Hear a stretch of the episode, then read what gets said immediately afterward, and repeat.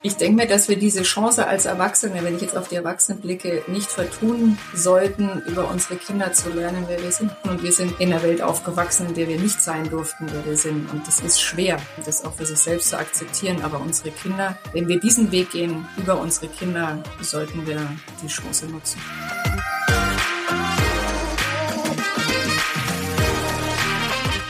Hallihallo beim Potenzialfrei Podcast. Mio Lindner macht einen Podcast mit Katrin Zinkel. Vielen Dank, dass du da bist. Und jetzt haben wir schon wieder ganz viel geredet vorher.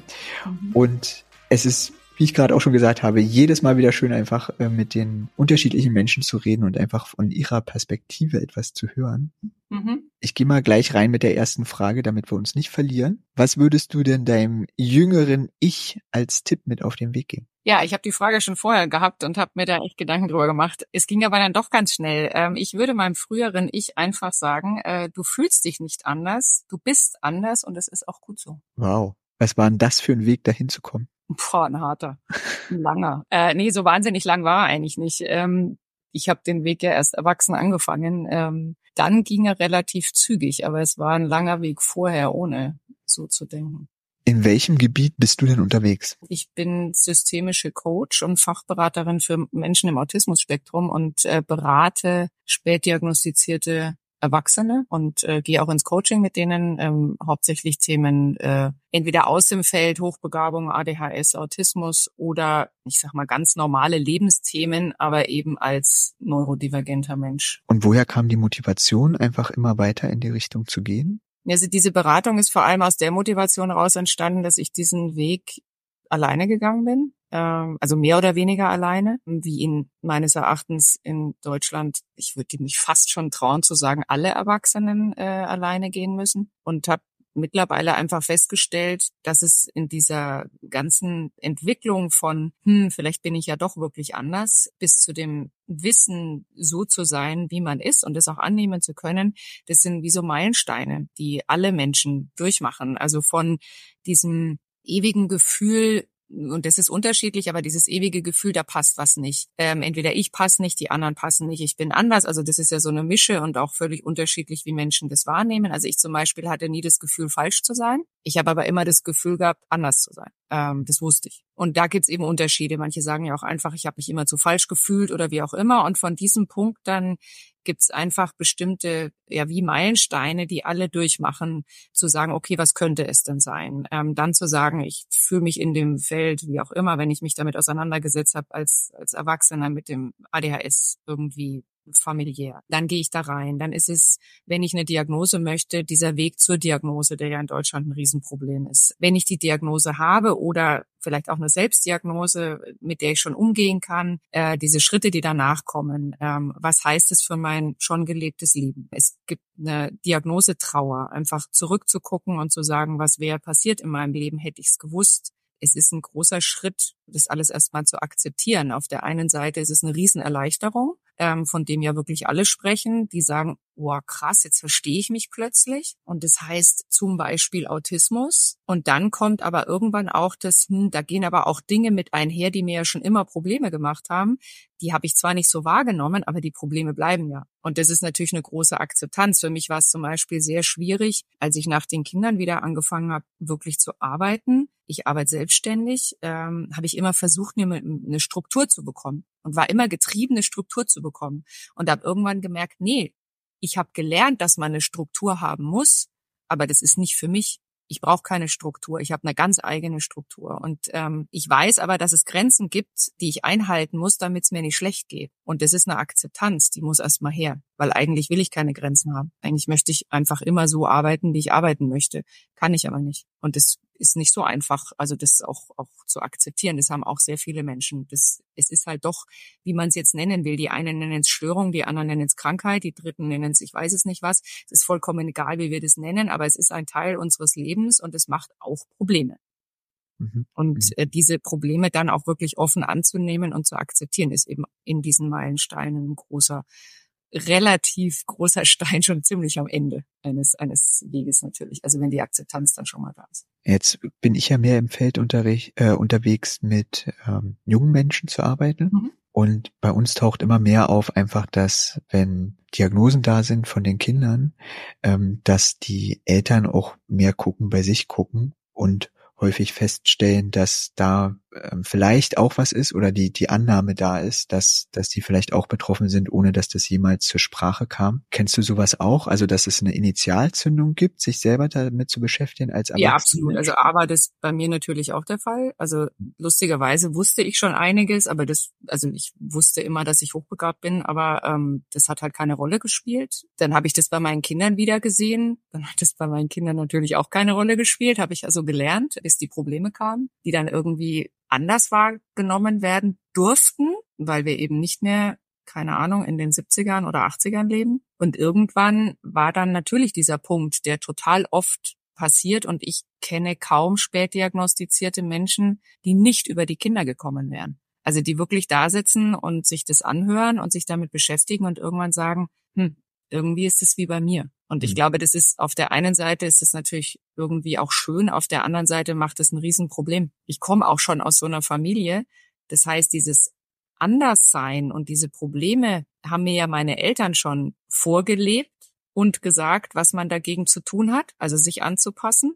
Und dann habe ich das wieder weitergegeben. Also wir sind ja, also diese Familien, die das wirklich durchziehen durch mehrere Generationen, sind ja perfekte Maskierfamilien. Also die haben das ja von der Pike auf gelernt, die Kinder. Mhm. Und es ist ja, also ich würde sagen, die meisten Spätdiagnostizierten kommen über die Kinder. Gibt es irgendwie einen Ansatzpunkt, wo du sagst, oder also aus deiner Erfahrung heraus, also klar, dass es bei unterschiedlichen Menschen unterschiedlich funktioniert, aber wo du sagen würdest, für du würdest raten, wenn jemand anfängt, sich damit zu beschäftigen, den und den Weg zu gehen? Also ja, ich würde schon sagen, dass es, also es gibt einen Weg, den ich empfehle, Wissen. Also sich wirklich erstmal Wissen anzueignen über alle Kanäle, die zur Verfügung stehen, ob das über Social Media ist, wirklich Bücher sind, Internetseiten, Foren, was auch immer. Da gibt's ja auch mittlerweile relativ viel, um erstmal überhaupt rauszufinden, wer bin ich? Also was ist mein Problem? Und vielleicht in welchem, welcher Ecke dieser ganzen Unterschiedlichkeiten fühle ich mich wohl ähm, oder finde ich mich wieder, um da mal weiterzugehen. Also ich würde, bevor ich rausgehe, Menschen immer raten, erstmal sich selber damit auseinanderzusetzen. Wo gehöre ich dahin oder wo fühle ich mich wohl? Ja. Muss man eigentlich oder braucht man als erwachsener Mensch oder eigentlich auch generell, braucht man unbedingt eine standardisierte Diagnose aus deiner Sicht? Ja, das ist so eine Sache. Ähm, also bei den Erwachsenen finde ich das nicht so wichtig, ehrlich gesagt. Ähm, das heißt nicht so wichtig, das stimmt nicht.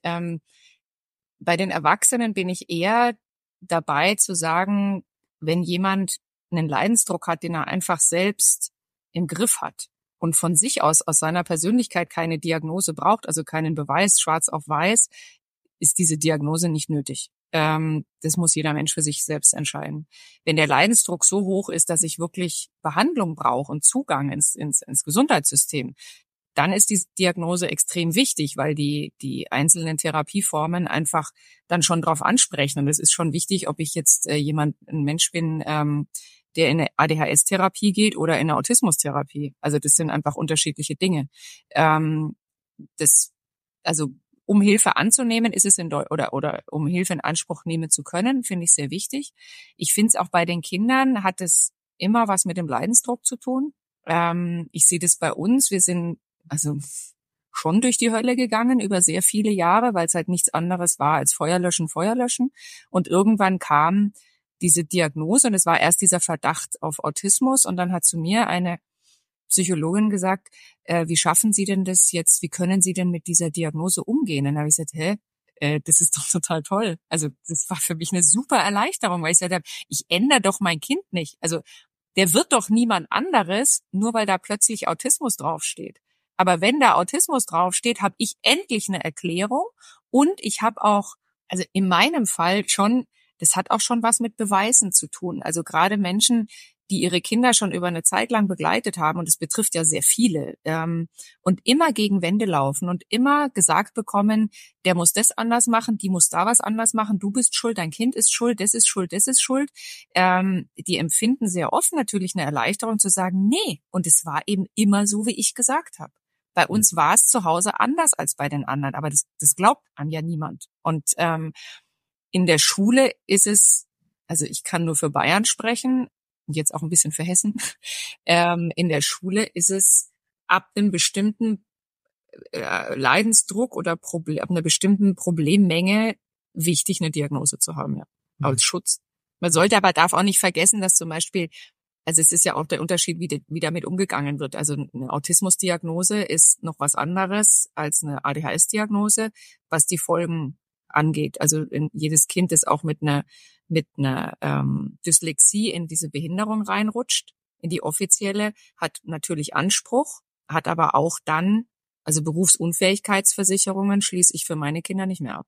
Also Kinder, die als als Jugendliche schon in Therapie waren ähm, und es nicht äh, privat bezahlt wurde oder die halt eine, eine so irgendeine Diagnose haben, die das nach sich zieht, dessen muss man sich natürlich auch bewusst sein. Also es gibt natürlich auch Konsequenzen. Das, was du angesprochen hattest, auch mit dem, dass es natürlich einen Trauerprozess nach sich zieht. Ne? Ich glaube, dass das mit darin auch begründet ist, das nicht anfassen zu wollen und vielleicht in eine, auch in so einen Gedankenkreis reinzukommen, ja, was haben denn meine Eltern da gemacht und warum haben die denn nicht geguckt? Absolut. Also das und es ist ein Riesenstigma. Und also für die Kinder jetzt vielleicht, also ich hoffe, dass sie Generationen, die jetzt noch klein sind, das nicht mehr so stigmatisieren. Aber ähm, ich würde mal sagen, alles so 35, also Menschen, die jetzt 35 und älter sind, kämpfen mit Stigmatisierung, mit diesen Dingen. Also ja auch, also da braucht es jetzt kein ADHS, da ist eine Depression reicht, also um ein Stigma zu haben. Oder das Gefühl. Das ist ja das Problem. Ähm, es ist ja eine beidseitige Stigmatisierung und da tun sich Eltern natürlich schwer also sich hinzustellen und, und auch Eltern untereinander. Also es gibt ganz viel Beratungsbedarf bei Elternpaaren, bei dem es ist sogar Stereotyp, die Mütter meistens die sind, die sagen, ich erkenne diese Behinderung an, ich habe endlich einen Grund und weiß, wie es geht. Und ganz oft der Vater, der ist, der sagt, der kann das Wort Behinderung nicht mal in den Mund nehmen. Und das ist äh, natürlich ein gesellschaftliches Problem. Also die sind ja nicht böse. Also deswegen hm. sind das keine schlechten Väter, sondern das sind einfach Männer, die gelernt haben, äh, nur Leistung zählt. Ganz einfach. Also dann tue ich mich nicht so leicht äh, zu sagen, äh, mein Sohn hat eine Sprachbehinderung. Hm, erlebst du das eigentlich auch, dass es häufiger als man annimmt von außen ähm, Überschneidungen gibt in den einzelnen Bereichen oder von den einzelnen Bereichen? Ich, welche Bereiche meinst du? Also mit, mit Hochbegabung und ADHS und, und LRS und ja, daran. Also es gibt ja diesen Ausdruck, ich weiß, also den weiß ich nicht, wirst du wahrscheinlich kennen, hier nicht so viele, dieses twice exceptional. Also ähm, einfach Kinder, die zum Beispiel ADHS haben und hochbegabt sind oder die, keine Ahnung, also ADHS und Legasthenie geht ja einfach extrem oft Hand in Hand. Also einfach zwei Dinge und ähm, das beobachte ich sehr viel und ich bin ja, also komme natürlich durch meine Geschichte und meine Kinder sehr aus dem Bereich der Hochbegabung die ja in Deutschland nicht so richtig stattfindet. Also das ist eine sehr kleine Gruppe sozusagen, die sich auch wirklich damit auseinandersetzt, ist aber meines Erachtens elementar für alles später. Also zum Beispiel ein Kind, also unser jüngster Sohn hat eine Sprachbehinderung und damals war das auch ganz wichtig zu sagen, okay, er, ähm, er kriegt eine Sprachtherapie, aber die muss mit hochbegabten Kindern arbeiten können. Ein hochbegabtes Kind ist halt einfach wahnsinnig schwer zu motivieren. Also weil dieser Kopf nicht anspringt und es ist ja nicht das Kind, das nicht will, es ist dieses Hirn, das nicht anfängt. Und es ist meines Erachtens unglaublich wichtig, ähm, in diesen Feldern die Hochbegabung nicht zu vergessen. Und das sehe ich, bei den Kindern wird es schon gemacht. Also da ist auch, äh, ich weiß, also standardisiert nicht, aber ähm, sehr viele Kinder ähm, werden auch Intelligenz getestet, wenn die diese ganzen Testszenarien fahren. Ähm, auch schon, ähm, wenn Legasthenie getestet wird. Ne? Also das ist ja ganz viel. Ähm, bei Erwachsenen findet es leider nicht mehr so statt, was schon ein Problem ist. Also, weil es einfach, es tritt ja auch gehäuft auf, das weiß man. Also ich meine, es das heißt nicht, jeder Mensch mit ADHS oder jeder Mensch, der eine LRS hat oder was auch immer, ist hochbegabt. Nur gibt es unter den Hochbegabten mehr Menschen, nee, umgedreht, es gibt mehr ADHS, unter den Menschen mit ADHS gibt es mehr Hochbegabte als äh, unter den Menschen ohne ADHS. Mhm. Also es gibt schon eine Verbindung, deswegen ist nicht jeder mit ADHS hochbegabt oder mit ja. LRS, also das beim besten Willen nicht. Hat aber auch natürlich einen riesen Einfluss auf den Verlauf äh, eines Lebens. Ähm, und zwar in beide Richtungen, also äh, nicht nur gut. Ja, und eben auch das, äh, wie doll das auf selbst, auf den Selbstwert und das Selbstwertgefühl geht. und dann eben auch dann die, so wie du sagst, die Folgen davon, ne? Also sich auch da wieder, also da wieder rauszukommen.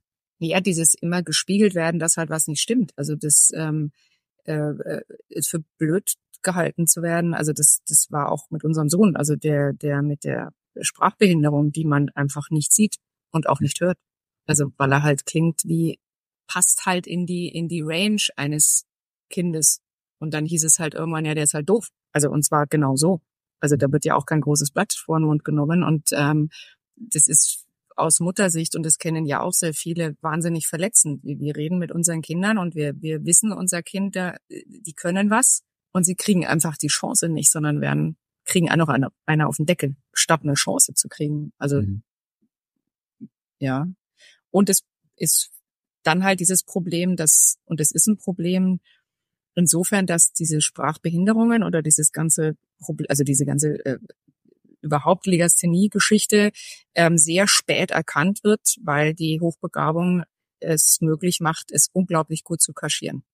Und das kostet wahnsinnig viel Energie. Ich meine, das sieht nach außen auch toll aus. Es hört sich auch toll an. Ich habe so viel Kapazität. Ich kann diese, diese, dieses Defizit oder, oder Behinderung oder wie auch immer ich das nennen will oder diese Eigenart so kompensieren, dass es für die anderen alle normal aussieht. Aber das kostet unfassbar viel Kraft. Und das zahlen diese Menschen alle irgendwann durch Depressionen, durch Erschöpfung, durch sozialen Rückzug, Kopfschmerzen, Migräne, bla bla bla. Also da gibt's ja unendlich viel.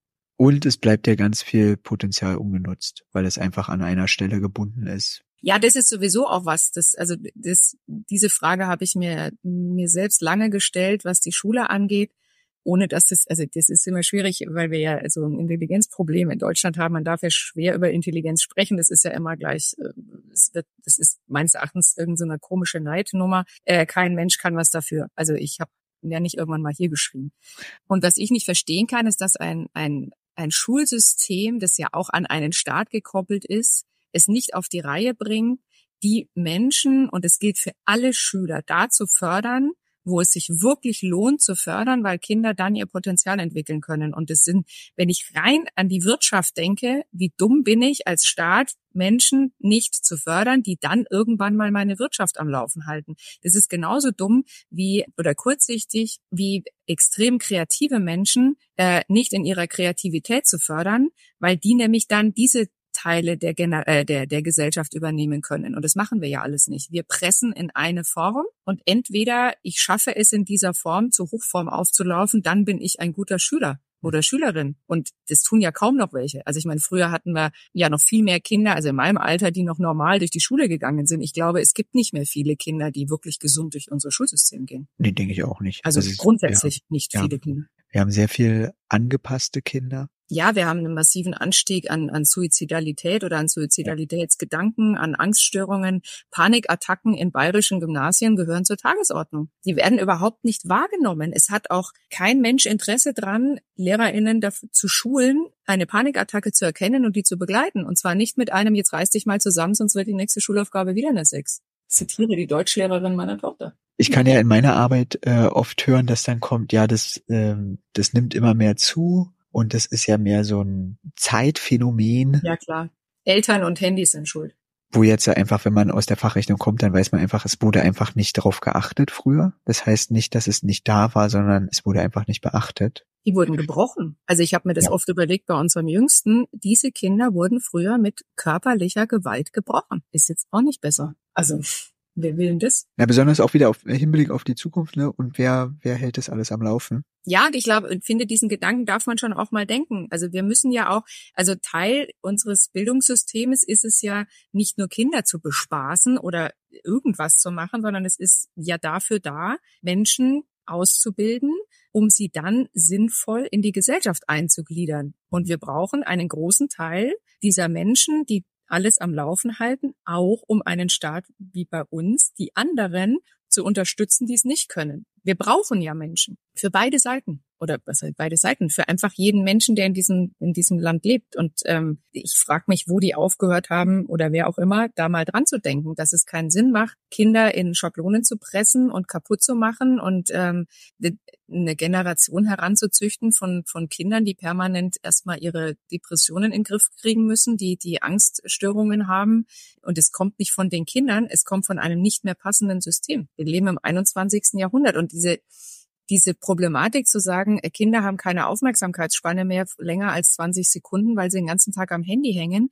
So, das kann ich entweder so sagen und dann auf die Kinder schimpfen. Es gäbe aber auch die Variante zu sagen, okay, Kinder haben keine lange Aufmerksamkeitsspanne mehr. Wie kann ich den Unterricht so anpassen, dass sie entweder länger wird oder dass diesem ganzen, dieser ganzen Entwicklung auch Sorge getragen wird? Das funktioniert ja lustigerweise in anderen Schulsystemen schon. Du hast dich ja spezialisiert auf Erwachsene. Was bietest du denn dafür für Unterstützung an? Also ich biete auf der einen Seite wirklich eine reine Beratung an, wie Menschen, also um Menschen einfach zu begleiten auf diesem Weg, entweder schon in die Diagnose, aus der Diagnose, also nach der Diagnose oder wer bin ich überhaupt? Oder mein Kind hat gerade eine Diagnose bekommen, was heißt das für mich? Also wirklich Beratungsgespräche. Und auf der anderen Seite ein Coaching, ganz normal, also wenn jemand mit irgendwelchen Problemen kommt. Oder ähm, auch äh, wirklich rauszukristallisieren, äh, zum Beispiel im, im keine Ahnung, wenn mir jetzt in der als Erwachsener in der LRS irgendwas mitgegeben wird und ich sage so, das ist mein Problem, das ist ein typisches Problem oder aus dem ADHS, keine Ahnung, die Wut, die sehr viele mitbringen. Also erstmal zu gucken, was ist überhaupt mein Problem und ähm, und dann dieses äh, Problem im System zu betrachten, im System Beruf, im System Familie. Äh, was macht die Wut bei mir, wenn ich im Büro sitze? Was macht die Wut bei mir, wenn ich, wenn ich zu Hause bin? Und zu sehen, wie kann ich mit meinen Eigenheiten, meinen Dingen da irgendwie hineingehen. Und das Coaching hat aber auch, wenn es sein muss, weil es anders gerade stockt oder nicht weitergeht, ähm, setze ich mir schon zwischenrein auch mal mit Ansage den Beratungshut auf sozusagen, um zu sagen, ah stopp, äh, hier fehlt noch ein bisschen Wissen. Ich bin großer, großer Fan von äh, Psychoedukation einfach um, um und wirklich an die Hand zu geben und zu sagen, schau hier mal, schau da mal, weil ich meine, dass Menschen sich da selbst am besten helfen können. Und wie könnte, könnt, würdest du am besten kontaktiert werden? Ähm, über die meine Webseite mit, das sind entweder Kontaktformular oder E-Mail. Ich wäre mhm. nicht so gerne angerufen.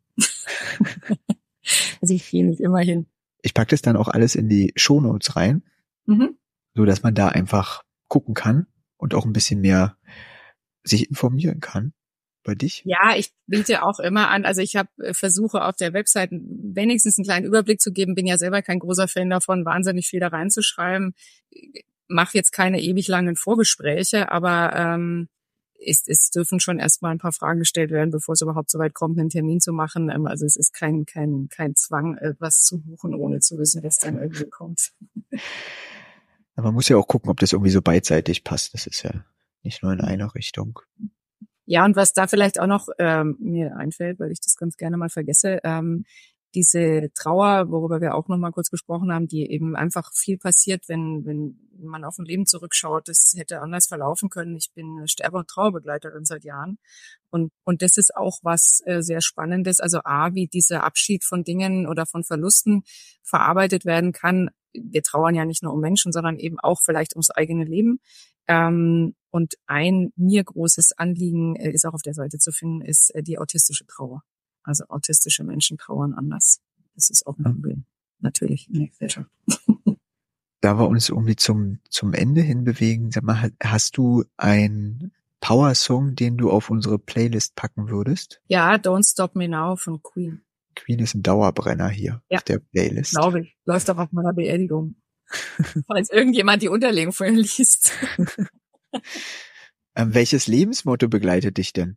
Es geht immer irgendwie. Also Lösungen finden. Wenn ich, ich habe dann wirklich geguckt, als ich mir darüber Gedanken gemacht habe, äh, ob es ein Zitat gibt, gibt's natürlich auch. Was mich sehr anspricht, ist, ich kann den Wind nicht ändern, aber ich kann die Segel anders setzen. Und das ist absolut mein Lebensmotto. Auch um manchmal Erklärungen dafür zu finden, was bei mir anders läuft als bei den anderen. Aber mhm. ähm, immer, es geht immer irgendwie. Und wenn nicht alleine, dann mit Hilfe. Auf alle Fälle mit Hilfe. Ja. Gibt es irgendwas, was du gerne noch sagen würdest oder mitgeben würdest den Zuhörenden? Ja, bestimmt. Ähm, Ich denke mir, dass wir diese Chance als Erwachsene, wenn ich jetzt auf die Erwachsenen blicke, nicht vertun sollten, über unsere Kinder zu lernen, wer wir sind. Also die Betroffenen und alle, die den Podcast hören, sind sicherlich in irgendeiner Art und Weise betroffen. Und wir sind eben, was ich vorhin auch gesagt habe, die, die eben nicht 20 sind, sondern 35 aufwärts ähm, in der Welt aufgewachsen, in der wir nicht sein durften, wer wir sind. Und das ist schwer, das auch für sich selbst zu akzeptieren. Aber unsere Kinder, wenn wir diesen Weg gehen, über unsere Kinder sollten wir die Chance nutzen. Denn vielen, vielen Dank für das sehr, sehr schöne Gespräch. Zurück. Vielen Dank. Danke. Danke, dass du dieser Folge deine Zeit geschenkt hast. Ich bin dankbar für jeden Menschen, der zuhört. Sind bei dir vielleicht Fragen entstanden? Hast du Anregungen oder Kritik? Hast du selber was zu erzählen? Melde dich jederzeit unter podcast.mio-lindner.com bei mir oder schick mir eine DM auf Instagram unter mio.lindner. Ich freue mich von dir zu hören. Gern kannst du auch natürlich direkt einen Kommentar unter der Folge hinterlassen. Schön, dass sich unsere Wege gekreuzt haben. Ich freue mich auf das nächste Mal. Es ist fantastisch, dass es dich gibt.